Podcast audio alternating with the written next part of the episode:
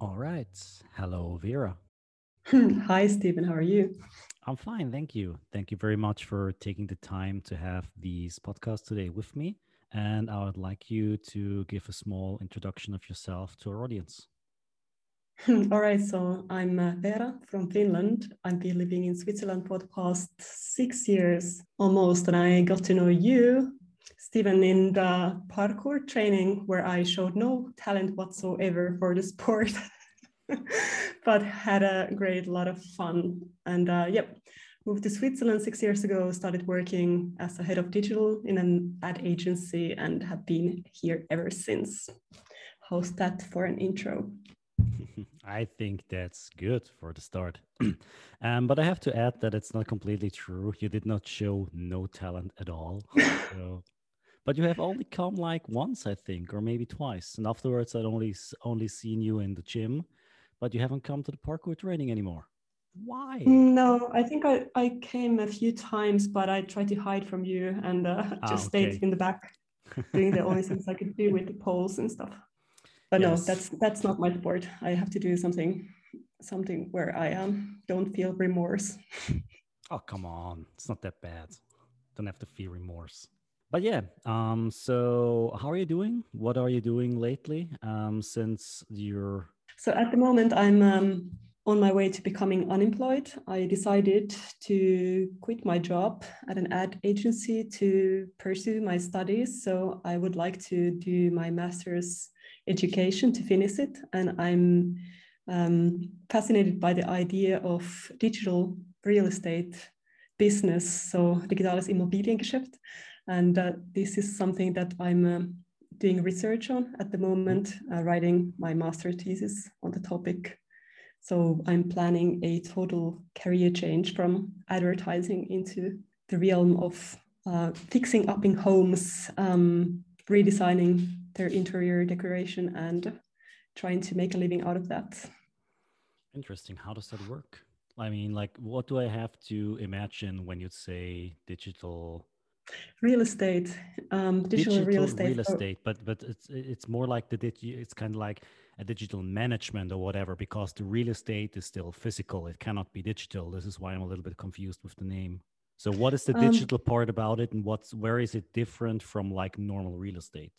Yeah there are these um, new property technology companies so the the shorter name for that prop tech companies that are combining the financial technologies, the platforms with the traditional real estate. So basically companies who are, um, hmm, the German word is Makler, Maklergeschäft. Mm-hmm. I'm trying to think of the English one. Uh, realtors, realtors who are the intermediates between the sellers and the uh, buyers, and they're doing this digitally. So so it's not necessary to let's say have an office or have a, a physical presence mm-hmm. in these type of transactions but actually there are businesses that can do this online so they're trying to combine the seller with the buyer they're doing the, the hard part of the job which is not clear to anyone who doesn't sell or buy real estate professionally mm-hmm. but the rest is up to the people who are the buyers and the sellers so the seller can for example show their own apartment or house to the buyers themselves because they know it mm-hmm. better than than a realtor would do. So this is this is kind of piquing my interest at the moment. It um, started. Um, should I continue? I just have a quick question, if I'm allowed yep. to. So, if I understood this correctly, it's basically like the task of the digital real estate agency, or how you want to phrase that, is basically doing the digitalization from all the processes, the processes that are involved, like the paperwork, but the physical the, the physical compound like showing someone the flats or whatever is still old school. You go to the address you look at the stuff and transfer the money buy it whatever. But it's just like the processes that are in between that are completely now on the digital in the digital realm. And this is what your agency would be doing um, nothing to do with my agency. So this is this is not a company idea. This is um, something that I'm studying, researching, and there are mm-hmm. already companies working in this area. So I'm I'm writing my thesis for one of these, uh, which um, prefers to stay anonymous okay. at the moment. So it's kind of a new innovative business idea to be doing this kind of managing real thing um, without being present live.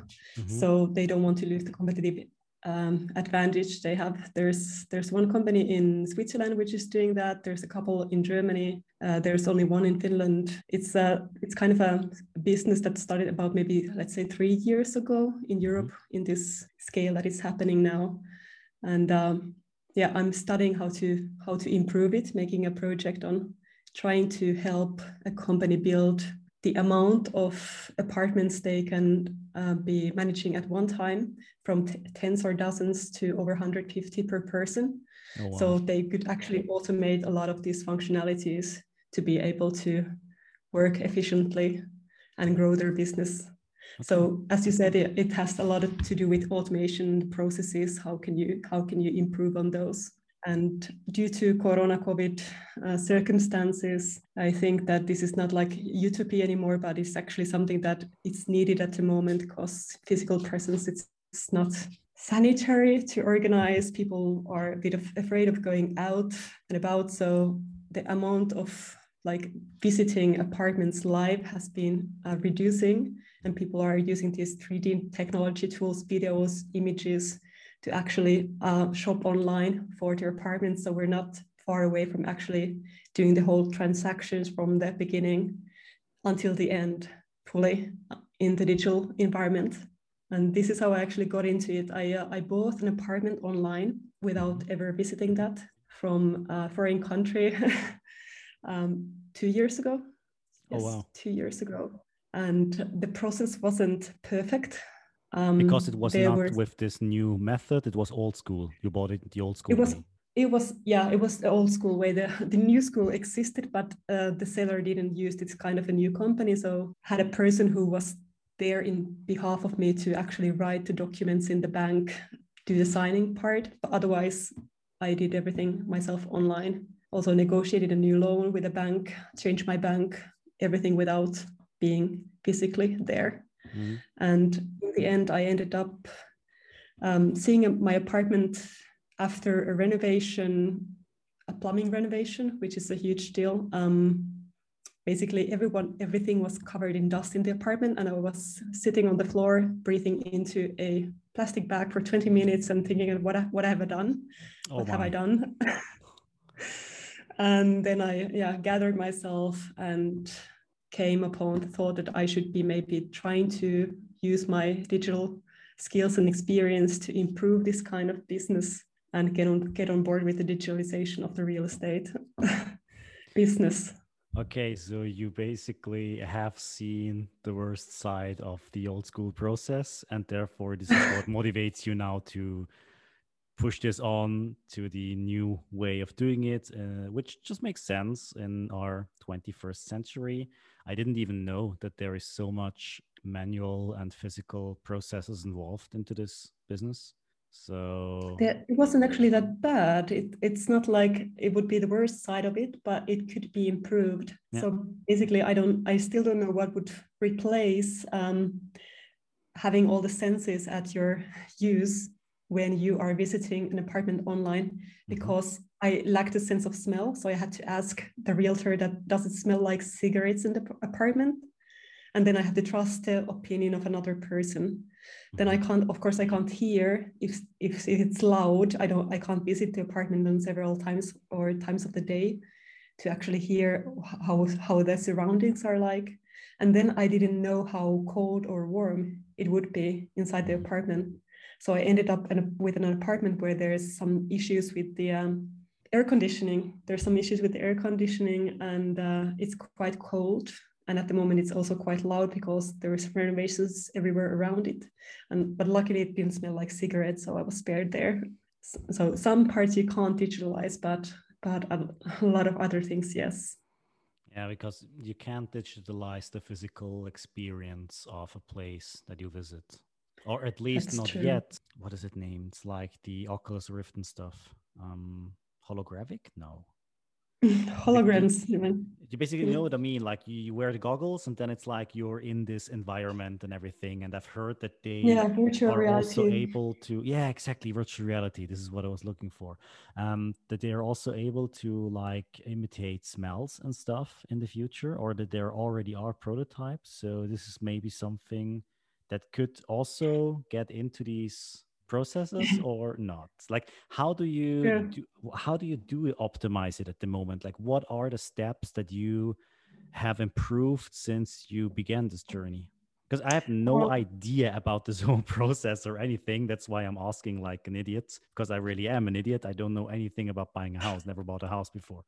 No, the thing I'm, I'm studying, I'm working with is actually improving the system that it's developed for the internal use of the company. So for the realtors that work there, how to how to make their life easier, how to make their workday more efficient efficient so that mm-hmm. they could work together with each other instead of like as individuals so trying to combine the knowledge uh, the force of, of a group of people instead of having singular people serving their customers and the mm-hmm. company is doing this all already well but i'm i'm, I'm trying to help with the user interface design to actually improve it at least something that we can see from your old job showing up in yes. your new studies yeah yeah this this is fine i find it fascinating and i think i'm not teaching them as much as this business is teaching me and this was also my one of my motivations i wanted to learn something new mm-hmm. so when working in advertising it can be accelerating accelerating and exciting. it can be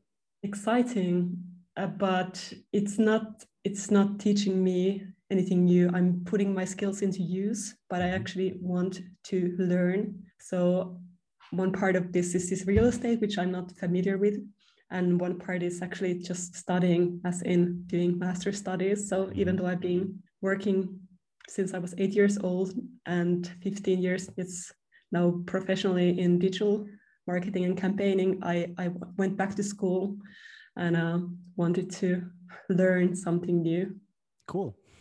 And you will be finishing because you said right now you're writing your master thesis so this will be done in about half a year or something i guess Ooh, uh, i hope to be done next month so okay. i started started the studies last spring and my initial plan was to graduate in the same year i started mm-hmm. and it was really going well until last autumn when i went into an international exchange here in switzerland and at the same time, I continued my work as head of digital, also working 80%. And actually, the institutes in Switzerland, or at least this one, they only support 40% on the side of studies. And I thought that, okay, that's not going to be a problem. I just, I have experience, I can do my work and the studies at the same time.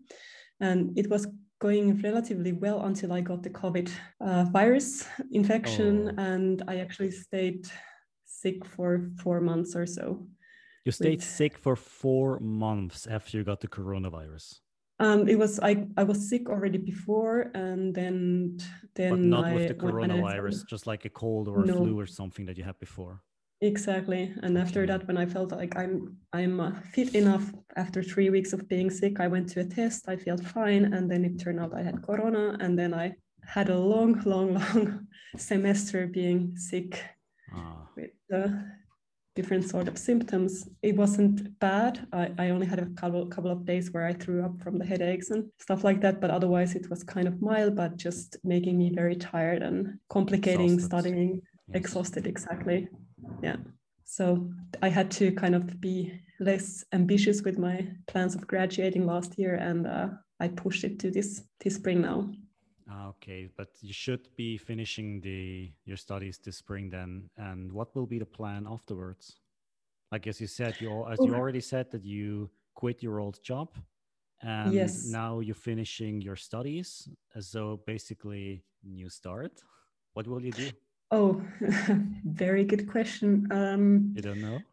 Stephen, I would I would like to have you have a good answer for you, but I don't know because I thought that maybe I could even have a break. I haven't had that for a very, very long time. I've always been working back to back, never been unemployed. I don't know how that feels like. I don't know what it feels like to do nothing.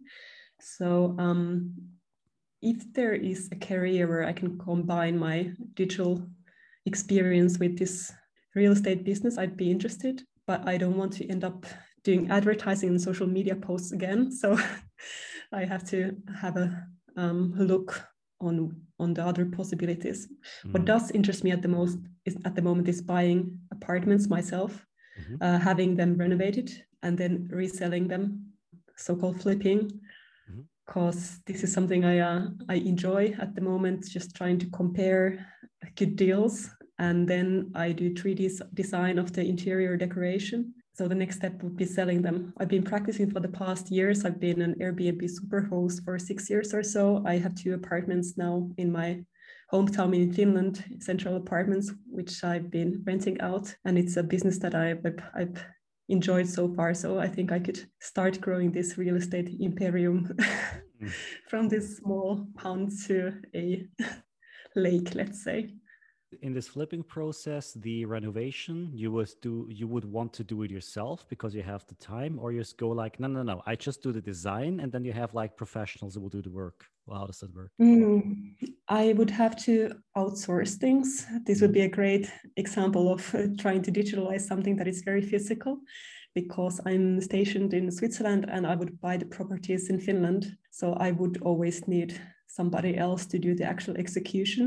And I think that my strengths lay in rather than than actually building them myself, although I would love that. Mm-hmm. Uh, my strengths are in marketing or investing or just in general all the non-physical physical aspects of this job. If it would be financially possible, I would love to get something from Switzerland, but I've understood the market is a bit here, bit different here. So people actually can't afford to pay off their loans within their lifetime. Oh wow! Um, have you heard this? No. Are you familiar with this? As I said, when I it just... comes to real estate, I'm a complete idiot because I'm living in rentals uh, all my day, all my life. So I have no idea about this process. Yes, I just uh, learned it lately that here you can pay like a certain amount of your loan on With your lifetime, you and after that you here yes sorry switzerland. Um, and after a certain time you can just pay the interest. So you don't actually ever pay that off. And if you have family they will then inherit debt. So this is kind of a scenario that i'm i'm not that much of a long time planner that i would find this comparable why for... would people think that's comfortable? Because mm. you can have like because of taxes? That's the only reason that comes up to my mind right now. No i think because if you bought it completely, then it would be like your capital or part of your capital. And then you obviously would have to pay taxes on it. But as long as you don't own it completely and you even have um, debt, then it would be optimized for your taxes. Is this the reason why, or am I wrong?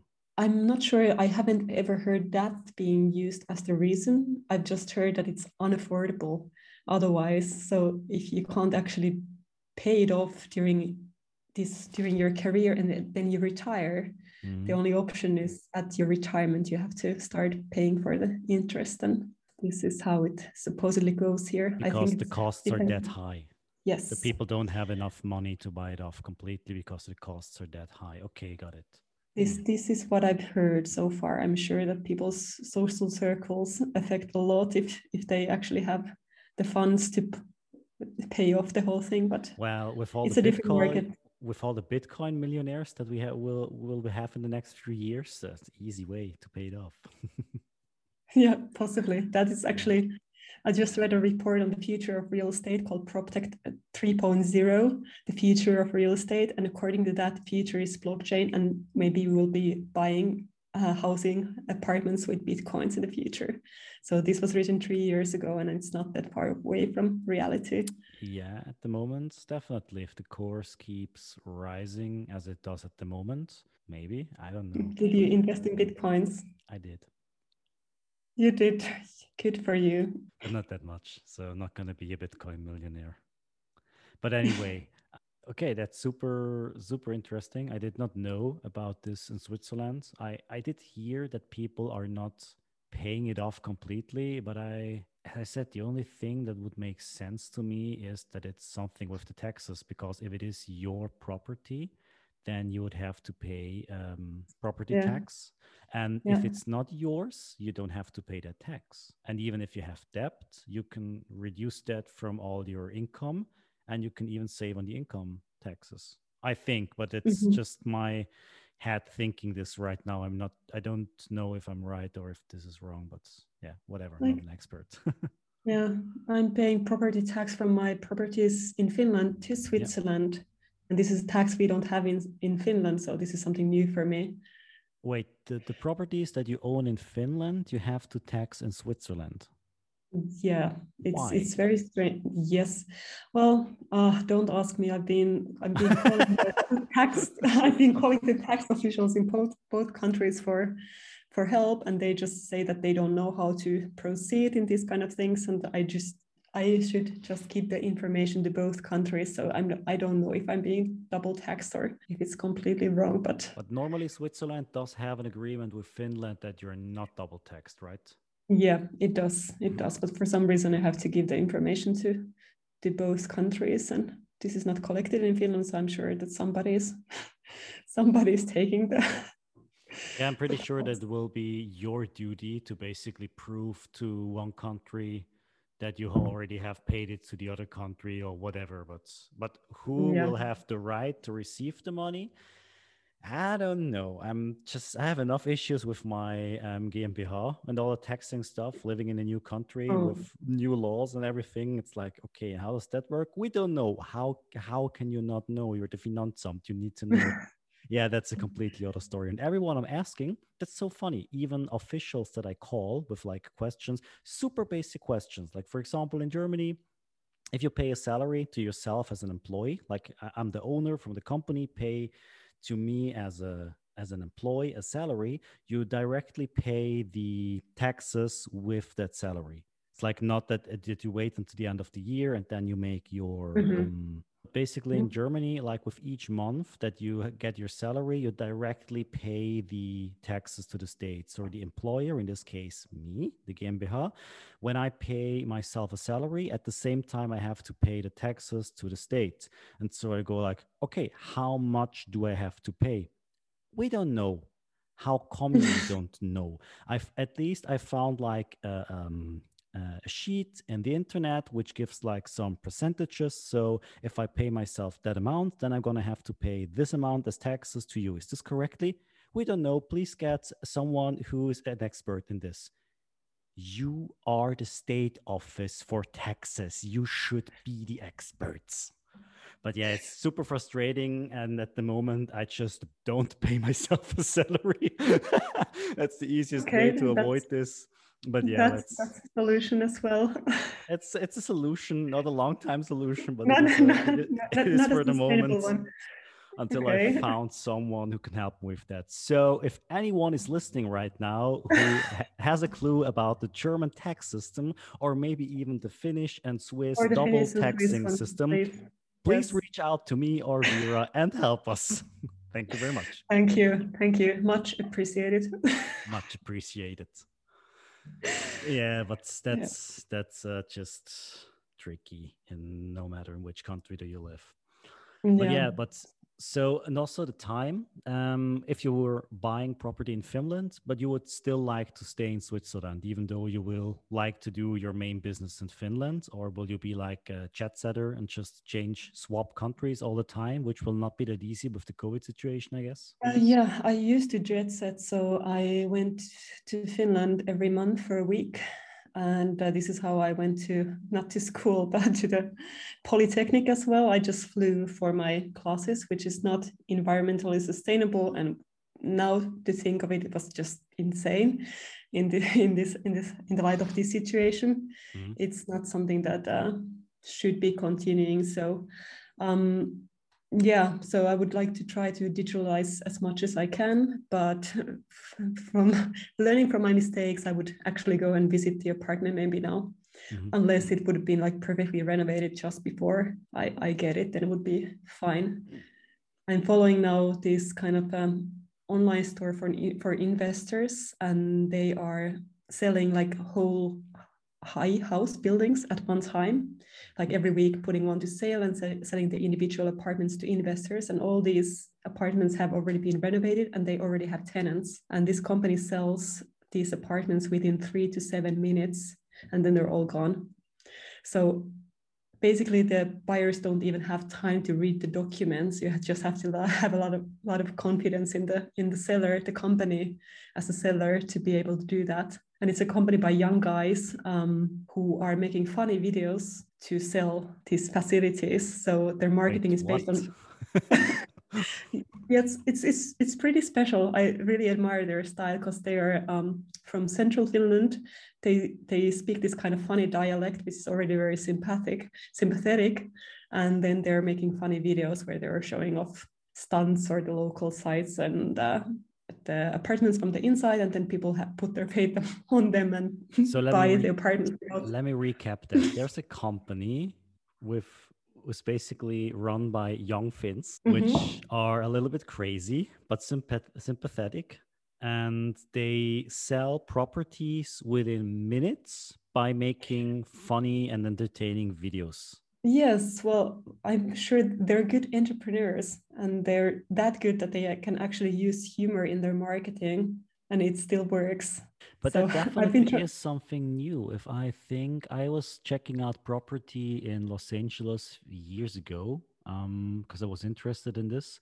And I realized that basically all the videos and images that you found for a property that you would like to buy everything is super serious. And the videos that you have yeah. from the houses is always kind of like the same style. You have some ambient music running in the background and you have mm-hmm. some steady cam or some some slow movements through the house. Nothing exciting is happening which kind of makes sense because you just want like to see the house and how it looks like.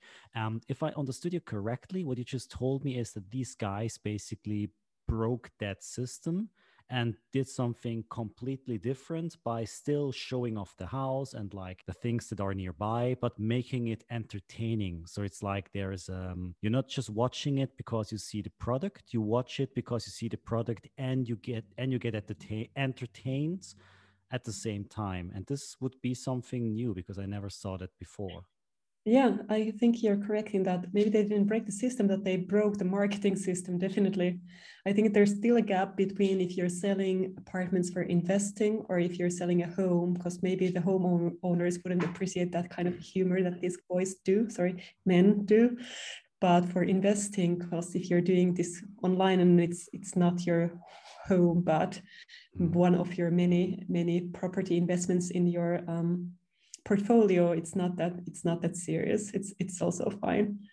But this is something i really really enjoy watching i've been following their their business for quite some time yeah, I now think, and I, I think there definitely involved. is there definitely is something something interesting and funny and entertaining at this idea. The thing that kind of surprises me right now is that you're telling me that the they basically sell within minutes which which is like how? Because you still it's not like a, a cool T-shirt or something from your favorite influencer mm. or YouTube channel or whatever. It's a it's a house. It's like probably at least a few hundred thousand bucks that you have to pay for for something, and that people just based on a funny video that they saw, kind of. I, I don't want to say scares me, but it definitely, I would not have thought that it worked that way. But um, I definitely gonna have to check them out and have to check their videos out. Please send them to me later. Yeah. I want to see that. Yeah, from your valuation, you, from your valuation, you have to drop a zero or two because the prices in Finland on these smaller cities are are not the equivalent to Germany or Switzerland. So it's it can be affordable for private people to invest in apartments, mm-hmm. and but it's still if it's out. like eighty thousand mm-hmm. euros or something, that's still a lot of money.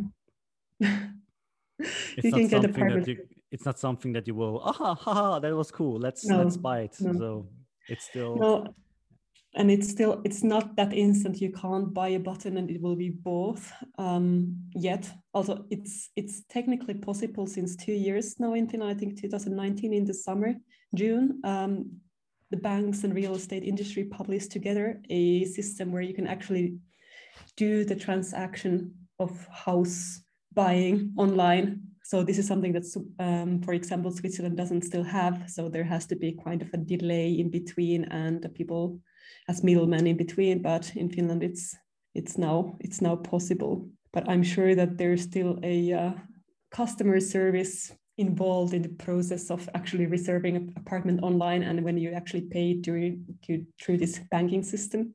Mm-hmm. But it's definitely faster than ever before. And I will try it out soon, I hope. As an unemployed person. let's, let's see how this well how unemployment this unemployment doesn't mean a thing if you have if you have your uh, im Trocknen, uh, how you say it in German, basically if you have your money in the bank and you can afford to be unemployed, then it's not a bad thing. It's basically what I'm telling everyone, especially if you would like to become self-employed or if you want to build something up your own, you need time because time is basically the most valuable resource that you have. and if you really want to go for something, you have to quit your job especially if you have like mm-hmm. a, a full time job, you're not able to build something from scratch if you have a full time job. That's just not possible. And so, yeah. of course, there are different ways how you can achieve this. And of course, there are several stories of entrepreneurs and other people who built something from scratch while they were working or because they had a family and other time stuff. Yeah, I get it. It's possible. But I still think in my opinion, the better approach is that you first basically get some money to the sides that you're able to say, okay, and now let's go. And you go and you dive into something, and then you have all the time, all your energy to completely devote yourself to a meaning, a cause, an idea, whatever. Because I can only speak for myself with me, as long as I am in the comfort zone, I don't move my ass. I know myself that well. Mm-hmm. So I first basically have to end my comfort zone. Um, just as an example, not out of reality, just to uh, to give to the audience also like basically the process of what I mean. Like, if you know that you spend like just an easy math equation, like a hundred thousand euros per year to survive with like the things that you need for your company and for uh, your rent and everything else, then basically what you do is you work until you have the 100,000 on the sides, then you quit your job, then you start your journey and you have a clock. You know, my budget remain for a year. So you have to get going. There is a deadline. And if you're building something simultaneously while you're having your job and you know the money is coming in every month and you don't have any pressure, because you know I can still do it tomorrow. You will do it tomorrow and not today. That's the point how we humans work, or most of us work, and that's definitely how I work. And that's why I, for myself, I can only give the advice to people create a deadline. If there is not a deadline, you will not do it. We all know it from our studies. If you know mm-hmm. that you have a certain day where you have to fill in your paper, when will you write your paper? probably a few days before the deadline. and if there wouldn't be a deadline, you wouldn't write it anyway. So, yeah. What kind of deadline did you give yourself for moving to Berlin and making it there? I'm not gonna say that in public. You can ask me after after the podcast. Okay. okay. I'm gonna go with a year. That would be my guess. With a? With a year. That would be my guess. Maybe but you know that I'm already okay. longer in Berlin than a year, so. But you made it. so. okay. Uh, that. But anyway, basically, for me, for my journey, I I knew what I had to do already years ago, but somehow never really felt the urge to really go for it because of the comfort zone that I was in. And that's why I had to mm-hmm. destroy that comfort zone that's why I made this completely leap of faith into the darkness to see what's going to happen. And I'm very happy how it turned out. Yeah, I'm, I'm just going to follow you into the darkness because. follow me into the I've darkness, been... my friend. yeah. No, I've been I've been known to do some radical changes in my life, uh, like moving to Switzerland without know, knowing actually what Switzerland is like, uh, changing my job from an IT company to Greenpeace due to motivation. Mm. But this is the first time I'm dropping to nothing, not having like a backup plan that would actually be easy to execute. So this is the one to jump without the safety net. Yeah, but that's the point. If there is no safety net, you have to make the you have to make the stunt. Mm-hmm. That's funny. That's a good analogy. Back when I was uh, um, a gymnast in trampoline sports, you often have um, certain acrobatic moves where you use a mat on the trampoline where you push the mat mm-hmm. into it and often you have people when they basically are sure that they can do the jump like for example let's say uh, full, which is double backflip with two full twists. And the people basically know that they can do it but still they are a little bit scared. And if you're the trainer they ask you could you please like have the mat on the side? So in case that i would fall you can push in the mat. And that's absolutely legal. You're even allowed to do this at the um, at the competitions so that's fine. Uh, but for me often when i was training people when i knew when i was certain that they are able to do it but they still were not certain I still give them the doubt, and we can do it like two or three times with the mat on the trampoline, ready to being pulled in for their head. So they are calm and they can get the routine and they can do it and they feel comfortable with it.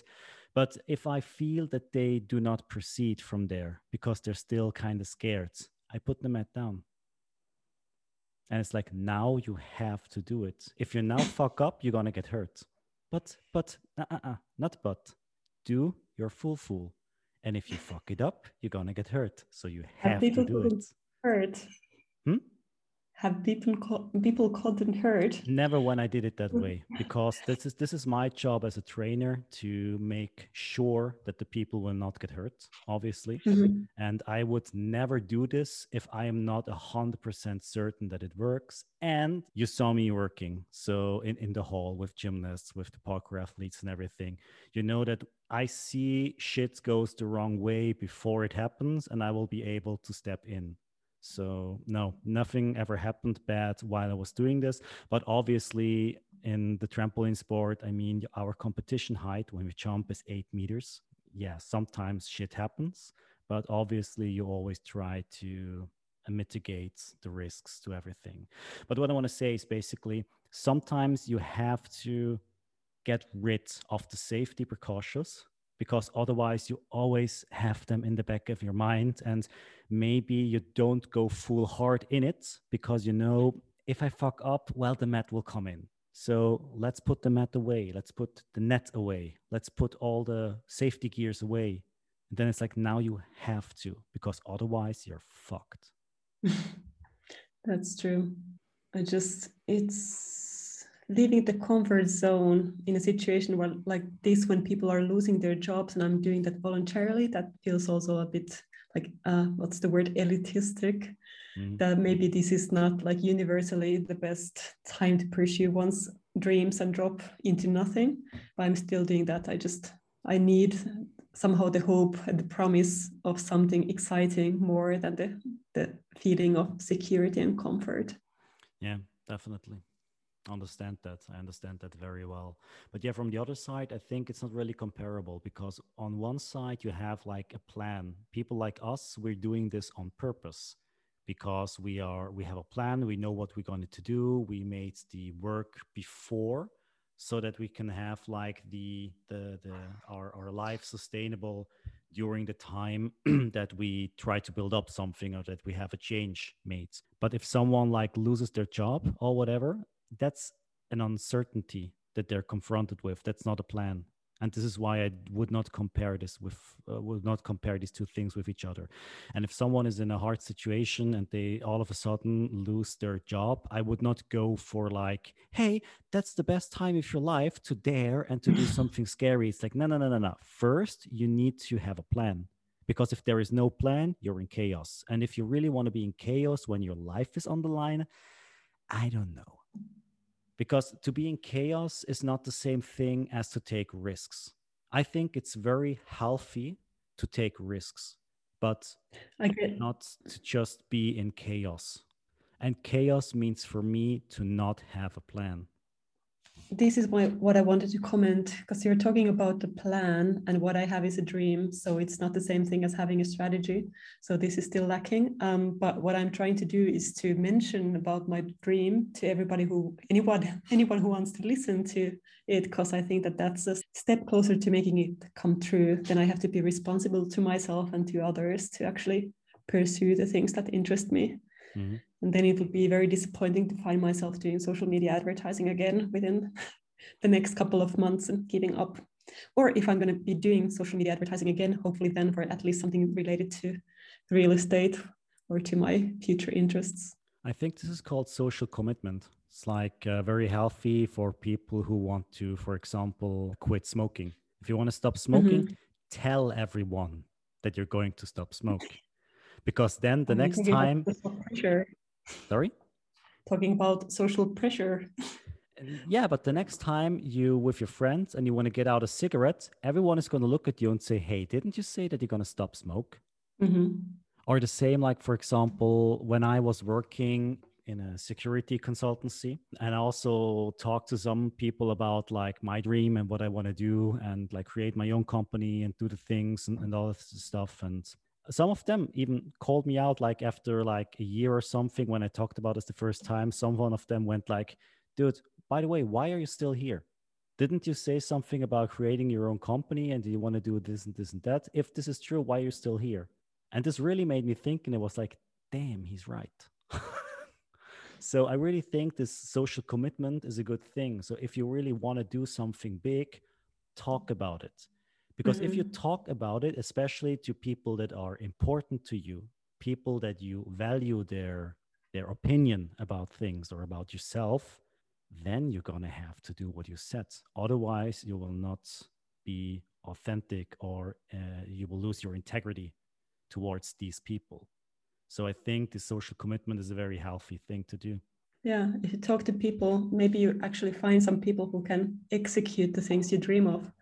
So I, st- I started this in my environment here where I where I live. Went out there um, talking to a group of people I saw standing outside, and I asked them if they happen to know um, who is the owner of a building that I'm interested in, because there is a unused um, contact bar here nearby, which has closed its operations due to COVID.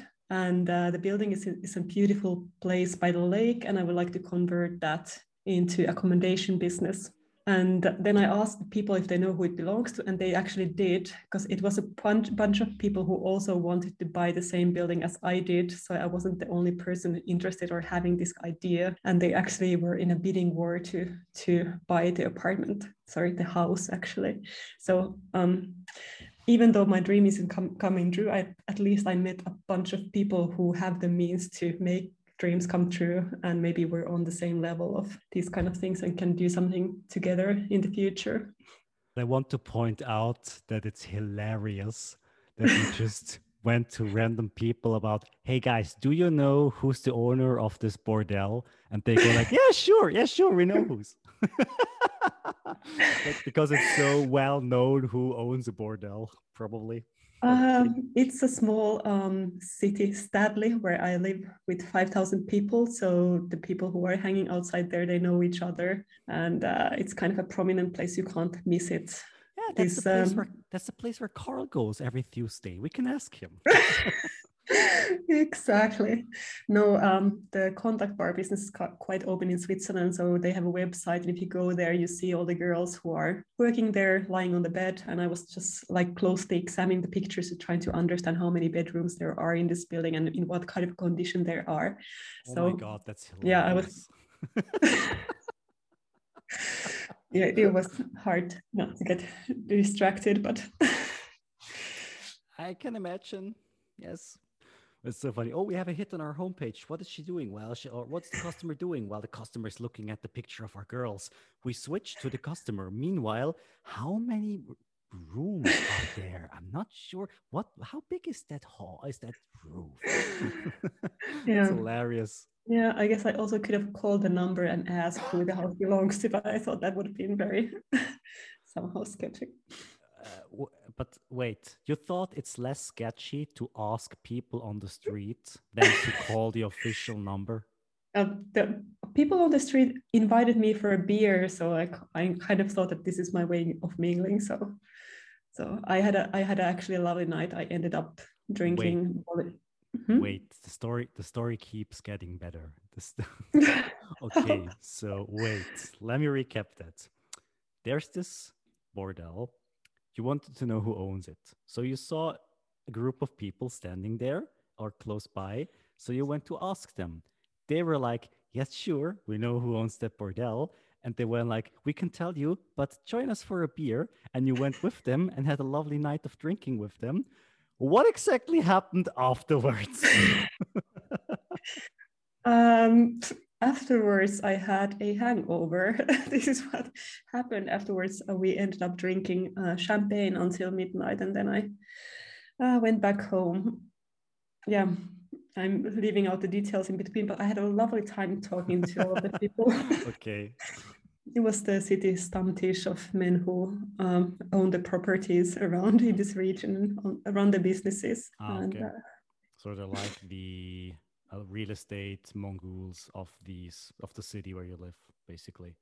Um, also those, but also some politicians and some fishermen and some um, Bauarbeiter, people who work at construction. Mm-hmm. So it was kind of a mixed mixed bunch of people oh, who. Okay, but that's that's pretty cool. So now I get it. What you meant with what you mean when you said that you basically created a good network with uh, with these people who have the same dream or know to push into which direction. Okay, now I get it. Yes, I I really enjoyed my evening. Hopefully there will there will be more to come and I can integrate myself in this little this elitist group of real estate owners and fishers and, and fishermen and construction workers. So I think I'll, as an unemployed immigrant, I will fit perfectly in. Well, it's about so, diversity nowadays, and you will bring exactly. more diversity into their group. So that's a good thing, I guess. Hoping so. Yes, exactly. You should re- really travel here when you come to Switzerland. I definitely will check by at your place when I'm in Switzerland the next time. Just Excellent. To, see the lake at least and to meet hey. and and, and visit me. No, no, it's for the lake.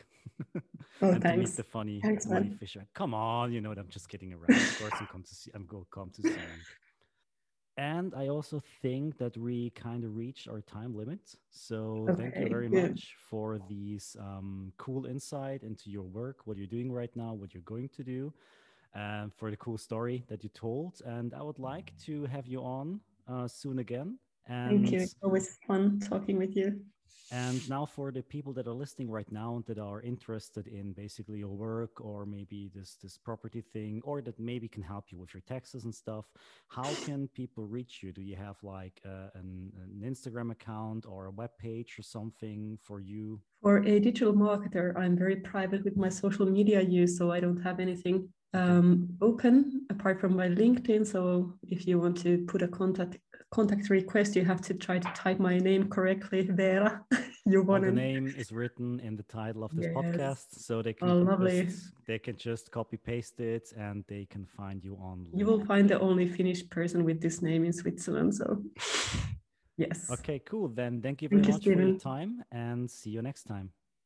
Bye. Take care.